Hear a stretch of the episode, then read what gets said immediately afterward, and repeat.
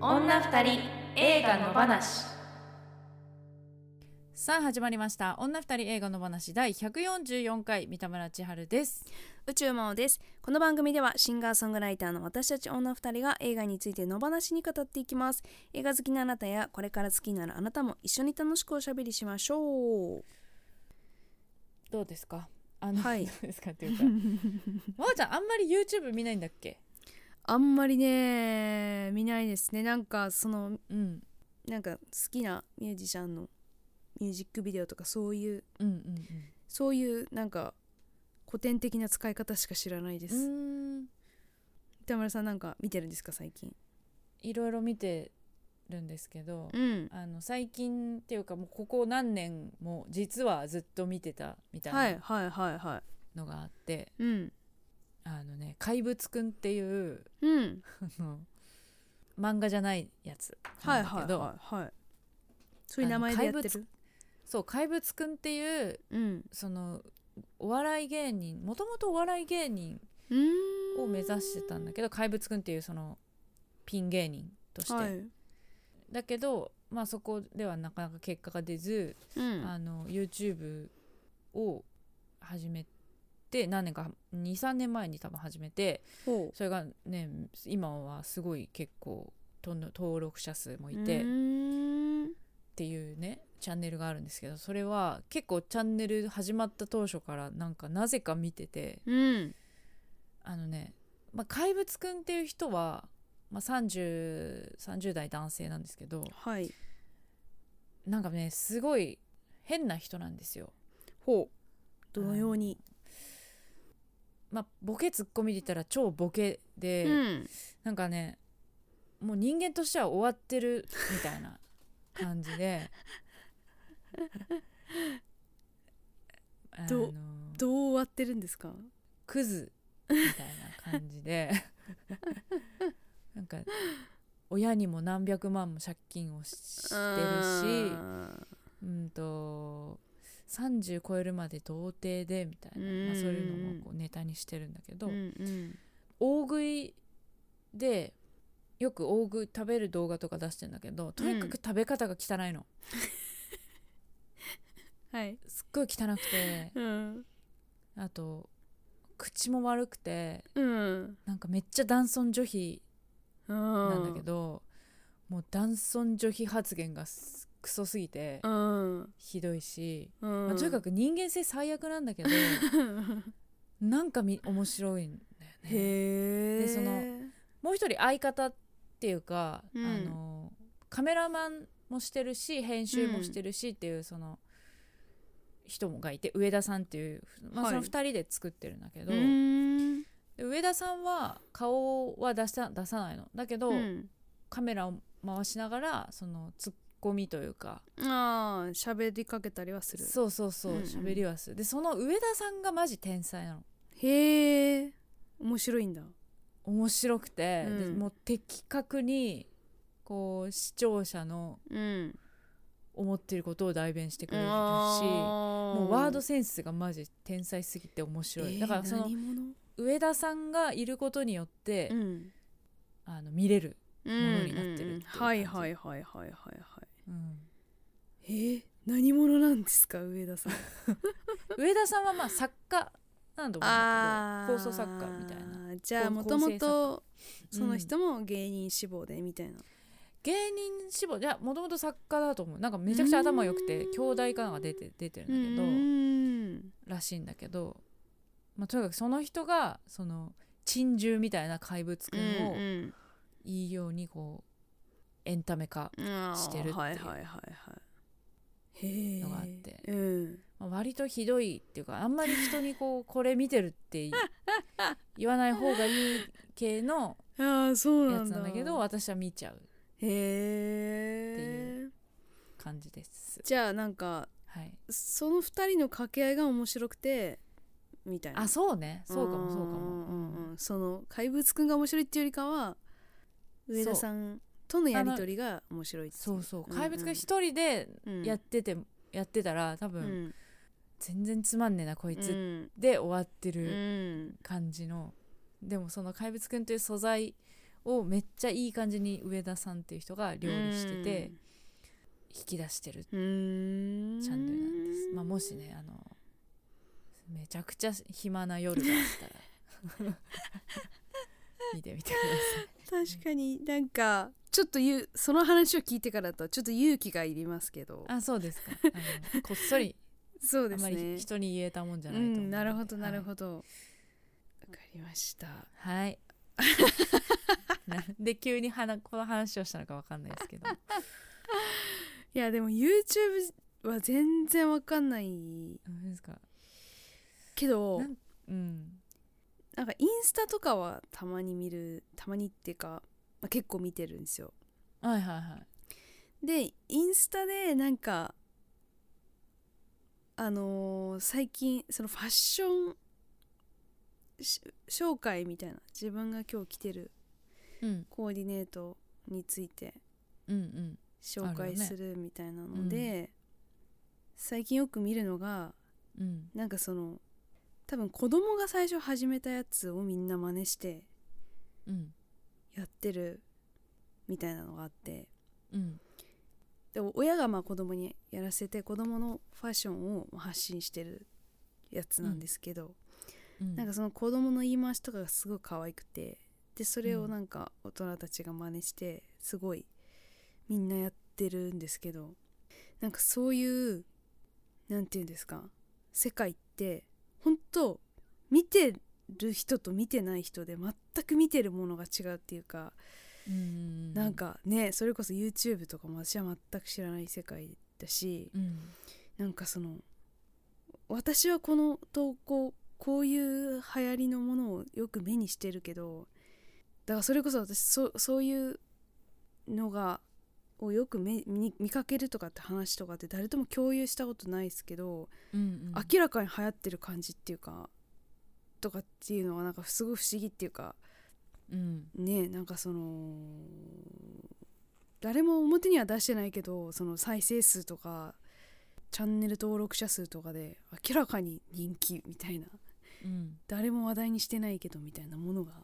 ネット上に存在してる感じがあー確かにねなんか不思議ですそよ、ね、れぞれみんんな、うん、あのー広告出てくる広告とかうんで、おすすめで出てくるものって違うからそうそうそうそうそそうあえて話題にしないんだよね。ねそうだから自口に分は出さない自分だけが見てるって思ってるからやっぱうん口に出さないんだけど、やっぱまあ、局地的には流行ってるものは流行ってる数字上で見るとみたいな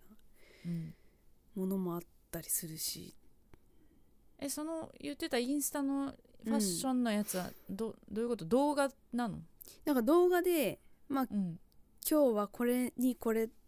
このブランドのこれを合わせて着ていきますみたいな靴はこれにしますとかいう、まあ大人も昔からやってるけど、それをなんか子供がやってるやつがあって、子供ってどどれぐらいの子供し保育園ぐらいの幼あ稚ー園本当に子供保育園だ未就学児みたいな子供がやってて、うんでなんか結構その編集とかが上手でその親が多分やってるんですけど、うんうん混ぜた感じにま見えるってことそう混ぜたことやってんだけど口調が本当に幼児なのですごい可愛いんですよ。あーなんか これとこれ合わせるのが「かわちい」とかって言うんですよね、 あうー、ん、なんかそういうのを大人がみんな真似した動画がすごいバーって今あよく目にへーあそうなんだそうこれとこれ「かわちい」とかってみんな言ったりとかへーなんかしてるの見てなんかこう人知れず、全くはね、うん流行ってるものってあんだなーっていう、んだからインスタとかで子供とか見見るの好きなんですようんうん私は、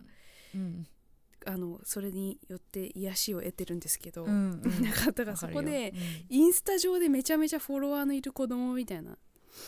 のってやっはいはいぱはいるじゃないですか、いるねなんかすごい人気者の子供みたいなで、うんそういう子がたまにモデルの仕事とかしてるの見かけるとおおあの子だみたいなへえなったりしてつリアルとネットがつながるみたいな感覚があったりだからさ昔はさうんもうほんと数十年前まではさ、うんそのもうテレビが一一強でそうういうんうメディアっていううんうと、んそのみんながその強大なうんうんものをこう共有してたうんうんうんから、誰とでも話ができたし、うんうんみんなが知ってるうんみんなが見てるっていう感じだったけど、今は一人一人がこう宇宙を持ってるからそれこそそうですよねだからそた隣の人の宇宙を全然知らない知らなけいどね自分の宇宙はもうううん絶対的なものうで、んうんいやう、そうだから隣の人とうんだよね共有しなくても十分楽しいっていうかうん、なんかそうねそうあこれ可愛いと思ったらみんな人気なんだなとかって思うだけでなんかやっぱねみたいな気持ちになったりとかして、うんねリアルなそう人とね共有しなくても別に楽しいっていう、うんうんなんかその感覚とかっていうのがやっぱちょっとマルチバースっていうものをこの想像の世界に生み出してるものもあるかもしれないですね。なんかまあ SF の世界にそういうデジタルの要素があるっていうのと同じだとは思うんですけども。だってこれパンフレットに書いてあったけどうんこのマルチバースってとその多元うん多元なんとか、はいはい。でインターネットの隠喩だって、いうことみたいですからね作り手側もそうですよね、うんなんかねマルチバース感感じた経体験が一回あってはいはなんか昔ちょっといい感じになった男の子がいたんですけど、い、うん、リアリアルの世界でうんうんでもなんか最近連絡ないなとか思ってでアプリをね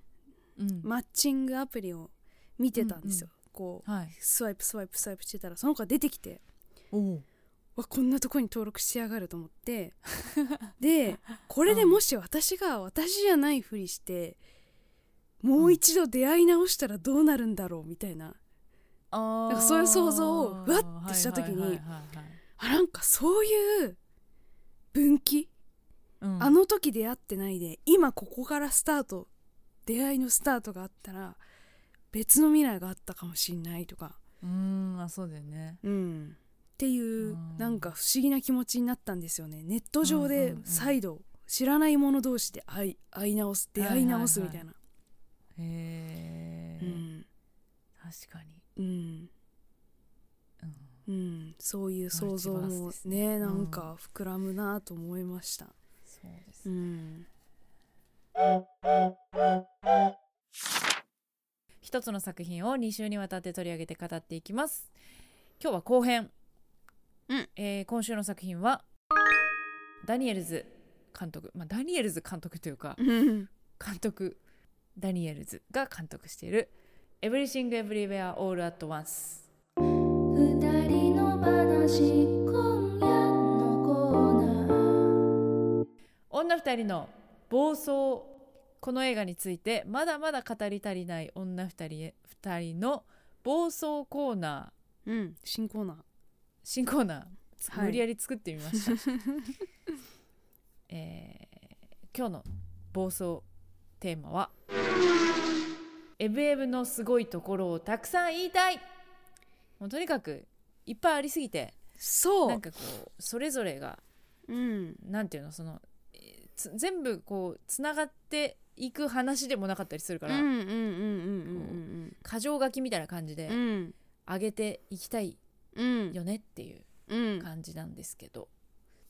そうだからなんかいろんな要素がバーってこう飛び散っててうん、でそれを回収していくのにじゃあ黄色の星集まってみたいな感じにするとバーってこう黄色が集まるような感じでうんとかなんかこうじゃあ丸集まってってなると丸が集まるみたいななんかこう、すでも丸であり黄色であるみたいななんかそういうどっちにもつながる要素があるみたい なそうね、そうね。こっちにも所属できるし、こっちにも所属できるけど、うんうんうんあっちには全く所属できないテーマとかうんなんかねそういうどこの紐を引っ張るか何を選択するかみたいなんでうんなんか最終的な着地にどう見えるかみたいなの着地が変わるっていうかうんうん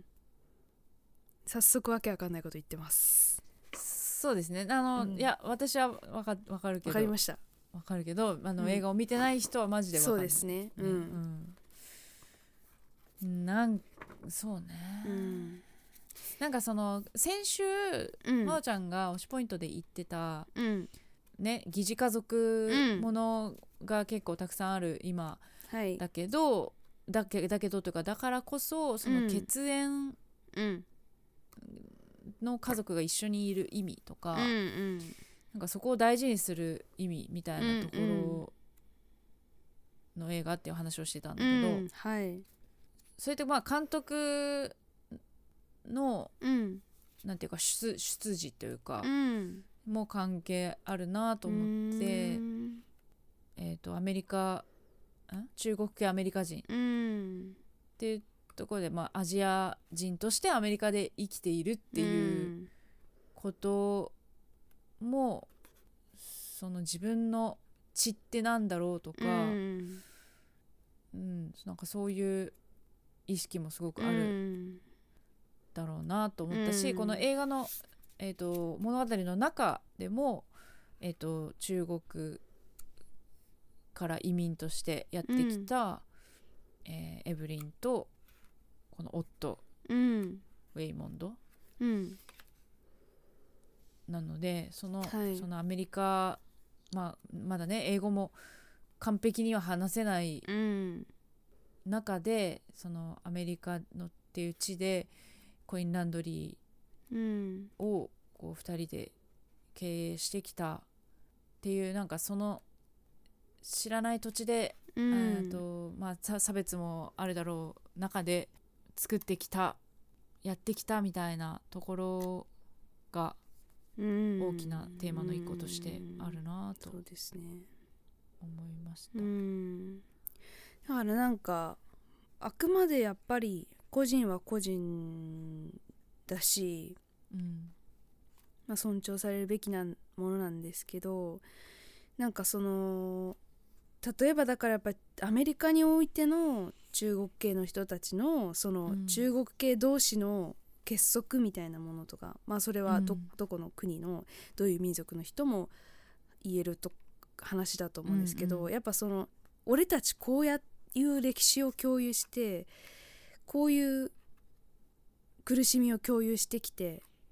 うんっていうなんかその何かを共有してきた仲間であるっていうことにプライドを持つっていううんそういう感覚はなんかわかるような気がするというか、うんううんんそういう意味ではそのやっぱ民族とかそのっていうもののくくりってその国籍とかっていうもののくくりって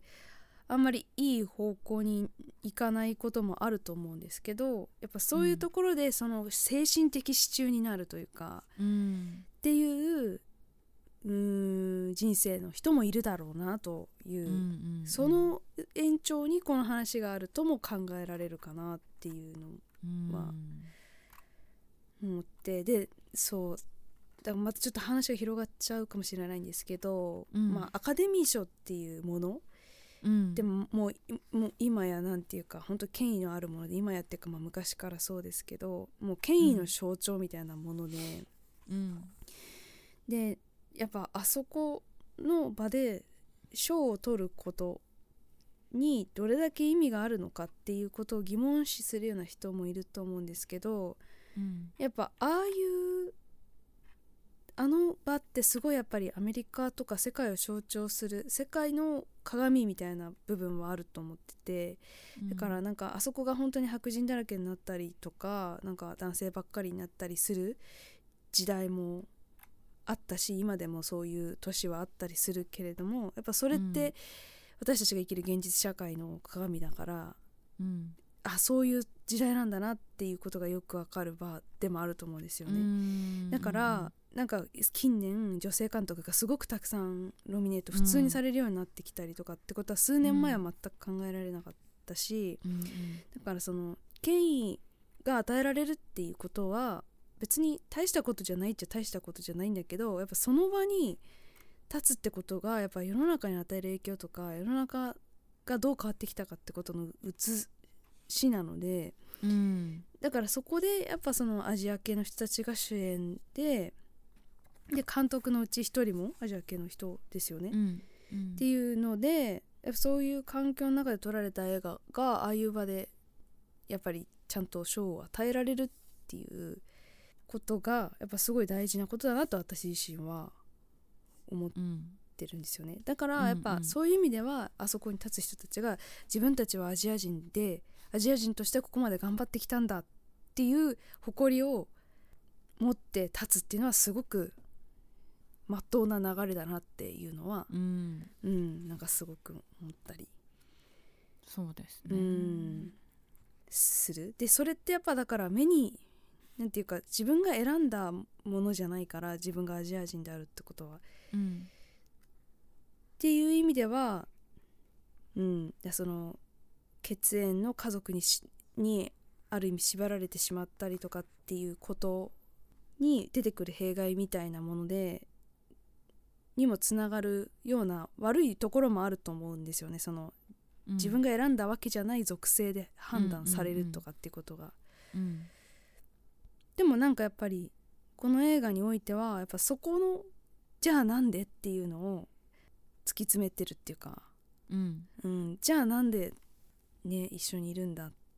同じものを共有するんだろうっていう、そううんその血縁なんだから一緒にいて当然でしょってう、いうん姿勢ではなくて、うんうん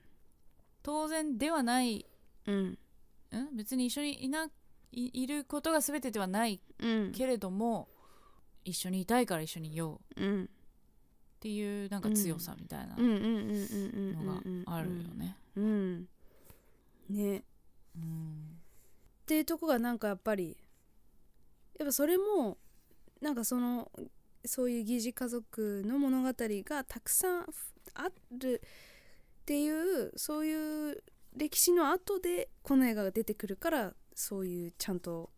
うん考え、より考えることができる、うんねよりそのいろんな思考を促すことができるうんテーマになっ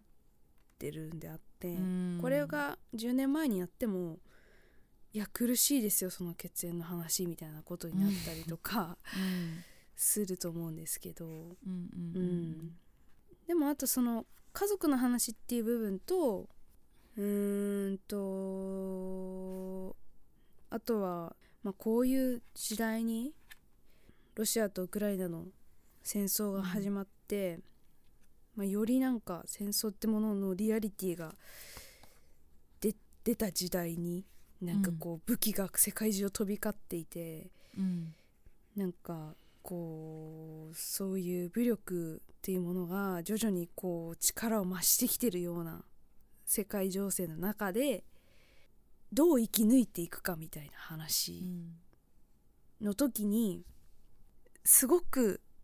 いい映画かよって感じ の解決法で解あーね決していくところそうそうそううんそう敵とどう向き合うかっていそううそうそうところがめちゃくちゃ面白いよね。うんこれちゃんとカンフーやるんだけど暴力じゃないっていう感じっていうかそうねいやそれもさ、それもっていうかそのアクションっていう部分も、ん、今まで散々 うん、いろんなアクションシーン、その歴史に残るアクションシーンがあるからこその一周して、そこも踏まえた上でうん新しいなんかうんアクションシーンを見せてうんくれたみたいな感じだそもんうですねう、うんんなんかめっちゃくちゃオマージュがいっぱいあうるん、あーって書いてあった私そもう全なんで然わすかんないねけそういどうアさクション映画のアクション映画もそうだし、うんあのー例えばあのこのレミーの美味しいなんだっけレああスートランはいはいはいはいはいはいはいとかうんもそうだし、とにかくいろんなに2001年宇宙の旅とかああーうんとあれ恋する惑星とかあーうんそっかであの映画が SF アクションの要素だけじゃなくてやっぱコメディっていうのが入ってるところもそうだと思うんですけど、うん人を笑わせるとか楽観的な気持ちにさせるとかなんかそのパワーっていうものが、もう持っているものがそういうコメディだったり映画っていうものだったりなんかその人がこう握りしめた拳をふっと和らげさせるうん機能を持っているっていうのがなんか映画だったり笑いだったりするっていうところもなんか感動ししました。うんうん、でそうだからその旦那さんの振る舞いとかっていうのも人をなんかこうちょっとした工夫でなんかこうちょっと力を抜けさせることができるっていうかうんううんん、なんかそういうことの大事さみたいなのもちゃんと言及してて、うんうん、でもつず常にこう気を張っているエブリンは気を張ってるっていうか、なんか何かに追い立てられててここれ ADHD っていう設定なんですって、そうなんだエブリンあー ADHD の人の頭の中っていうそういう考え方もできますねうんもうあっちに行ったりこっちに行ったりあーなんなかるそほういうど前提でねそのその設定でうんそのこうなんていうの脚本とかつく書いてる、構想してるうん時に、えっとこれ ADHD のことちょっと安易に軽うくん扱ってないかな、僕たち、うんって思ってこういろいろ調べてうんいる時にこのクワンさんダニエル・クワンうんうんさんがあ自分、H、ADHD かもって思うんあっーはいては病い院はいとかいろいろ診断受けに行ったら、うん実際 ADHD って言われたのあっーてそうなんだあー、んよその条件が当てはまるなみたいなあそうそうそうそう、ん大人になってから気づく人っていうのは結構ね、うんいるみたいだそしうだよねうん女性は特に多いらしいですねそのああそうなうんだ、うんん、見過ごされ子供の時に見過ごされがちだから、うっんていうのでだから気づかずになんで私はこんなにいつも追い切れてないんだろうとか締め切りに間に合わないんだろうとか、なんかなんでいつも中途半端なんだろうって悩んでたうらん実はっていう、うんうんうんねなんかそういう話も聞くしなるほどねだからやっぱぱり常に散らかってるし、こうんこう一個これをやり始めたと思ったら次のところに行っちゃうし。そうなんだよねねで戻ってきたらもう元にはい戻ってないしみたいな、うんなんかこうもう常に点と点を飛び回ってるみたいな感じうのん生活というか、うんこの私は娘のジョイうん演じてる、えー、とスステファニー・スーさんすごいはいはい魅力的だった、いや本当にね、目で追っちゃうというか、うん、出てくると嬉しくなっちゃうといううんか、うんあのまあ、衣装もね素晴らしくなんそかめっちゃ可愛い可愛い、うん可愛かったりなんかいろいろだったし、うんうんなんか楽渡しかった辺、ですね渡辺直美さんみたいだなとそう思った私も思った、ね渡辺直美そさのんでも衣装の感じとかそうやれそうだな、うんうん素敵でしたうん衣装良かったですねあとなん良かかったアカデミー賞作曲賞とか取ってるけどあれ何かなあのエンディねングなんかねいやあーっていうえっ、とねこれパンフレット音楽ライターの方が一番最後に音楽ライターの方のコラムがあって、その映像との私もねそのねパーッと流し読みしただけなんだけど、うん映像とのそのリンクというか、うんめちゃくちゃ音楽にもこだわってなってそのサントラというラか。なんか音楽まで気が回らなかったなそう私も全然うん意識してなかったんだけど、うん映像と音楽をうんすごくシンクロさせてるというか、うんなんかエンディングあのーすエンドロールかの音楽すっごいかっこいいなって思ったけどあれも This is a life ってやつかな、うんうんうん This is a だから一つのバンドがやってんのかうな、んそうサンラックスっていうバンド、うんへニューヨークを拠点え活動しあ3人の敏バン腕ドイがン作スってトんだゥルメンタリスト兼プロデューサーをメンバーにするサンラックスへうんーなんかそういうとこもなんか A24 感あるっていうかうんねかっこいいよですよねなんか ねうんちゃんと作ってるよねうんなんかまだまだほ、うん掘っていけばいろいろあるんですけどそうねうん裏に行きます裏行きましょうか裏にしときましょうかあこの監督ご めんねうん監督、ダニエルズの2人はさ1988年生まれと87年生まれだ若よいだからさ同世代なんだよねですねうんなんかあらゆるうんなんか世代的にもうんこれぐらいのこう監督で最近すごく活躍してるけど、うんなんかあらゆる、まあ、情報が手に入る時代で育ってきて、いろんな素材をうんもう膨大な量の素材をミックスしてうん新たなものを生み出すみたいな力がやっぱりこの世代以降うんでめちゃくちゃすごいんだなって、だうかんらその昔はさそんな膨大なものを一人で処理できないし、うんその自分が好きなものはこれっていう、うんなんかそこを一個深く掘るみたいな感じだったと思うんだけど。うんそうじゃなくていろんなあらゆるものをこううん取り入れて自分の糧にしてうんアウトプットするっていうことなんだねなんか映画だけじゃなくて音楽もぜそうだしそうですねうんそうなんかうんこの世代ならではだなっていう感じの部分とかは結構言われてみればあるような気がしたそのうんうんなんかメンタルヘルスへの言及みたいなものとかも、うんうんうんなんかこうちょっと前とはちょっと描き方が違うようなうん気がしましたねうーうんんうんそこへの配慮っていうかなんかがすごいありそうな感じがしたりうんしたんですよねうん、あそんなあたりですかそうですねちょっと続きはちょ裏っと続きは裏でそうですねんあのネタバレありのそうですね裏で話しうてん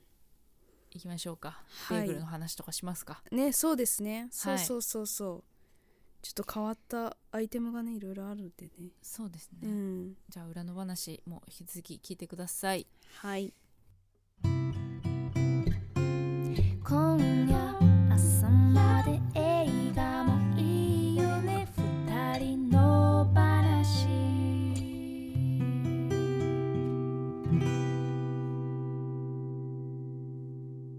女二人映画の話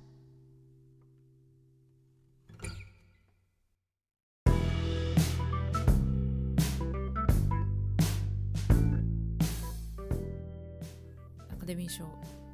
得って感じですがあれだよね去年,、うんとん、去年がなんだっけ前回が去年の作品賞はえなんだっけなんだっけなんか去年結パワー・オ構ブ・ザ・ドッグじゃないかパワー・ザ・ドッグはああそうだったかもそれ作品賞ではないか監督賞かなあの女性監督でしたよねうんなんかね去年地味だった印象あのウィル・スミスが、ウィル・スミスが、あああー殴殴ったやつだの殴っちゃってなんかはいはい結は構いいろんなものが吹き飛んで、うんうんうんなおかつ結構白人の人が多いみたいな話だったような気がして、その前があれ、うんえっ、と半地下パラそうなりますすっけそうなりますか我々が始めた年あーでも違うかもう1年まあなんか前かな,、そうかうん、いやなんかそろそろ日本人が来てもいいんじゃないかなっていうえっと作品賞とかに、ねえ いやどうなんでしょうなんかやっぱぱ総人口が全然違う気がするんですよね,、バジェットも違うか全然そうそうそうそううんだそう日本映にか日本国内で作った映画が作品賞にノミネートされるってことはまず多 分ない気がするんですよね。でその日本人のうんうーん役者さんがとかならまだチャンスはあるような、あーそうねうん、気がしますけどね。はい去年「コーダ愛の歌」えこれ去年かあー全そうか然最近じゃないですか最近だよねこれ去年なんだその前が「ノマドランドだ」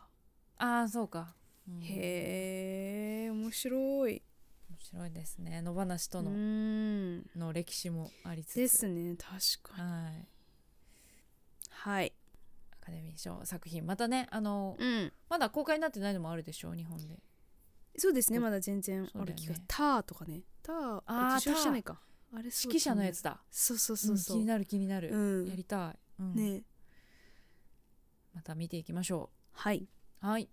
えー来週再来週の作品は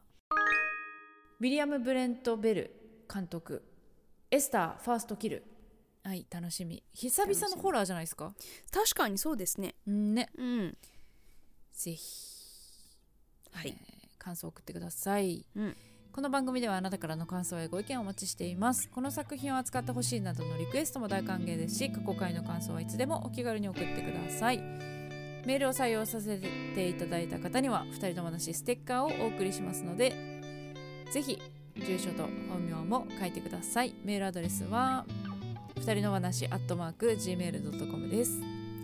この番組はポッドキャストと YouTube で聞けますお好きな聞き方でどうぞ YouTube の方はコメントやチャンネル登録グッドボタンをお願いしますえっ、と1000人行きたいですねまだあ600 YouTube 人ちょっとなんでねそうそうそうあそうですねねはいぜひ登録お願いしますお願いします Twitter、Instagram もやってますのでフォローお願いいたします感想やご意見は、ハッシュタグ2人の話をつけてぜひどしどしつぶやいてくださいそしてこの本編と合わせてさらに喋り足りないことを女2人映画裏の話として喋っていますこちらは女2人映画裏の話のノートにて音声配信中で1つ100円で購入していただくと聞くことができます今週はエブエブネタバレありのさらにの話な投稿をやってますのでぜひ聞いてみてください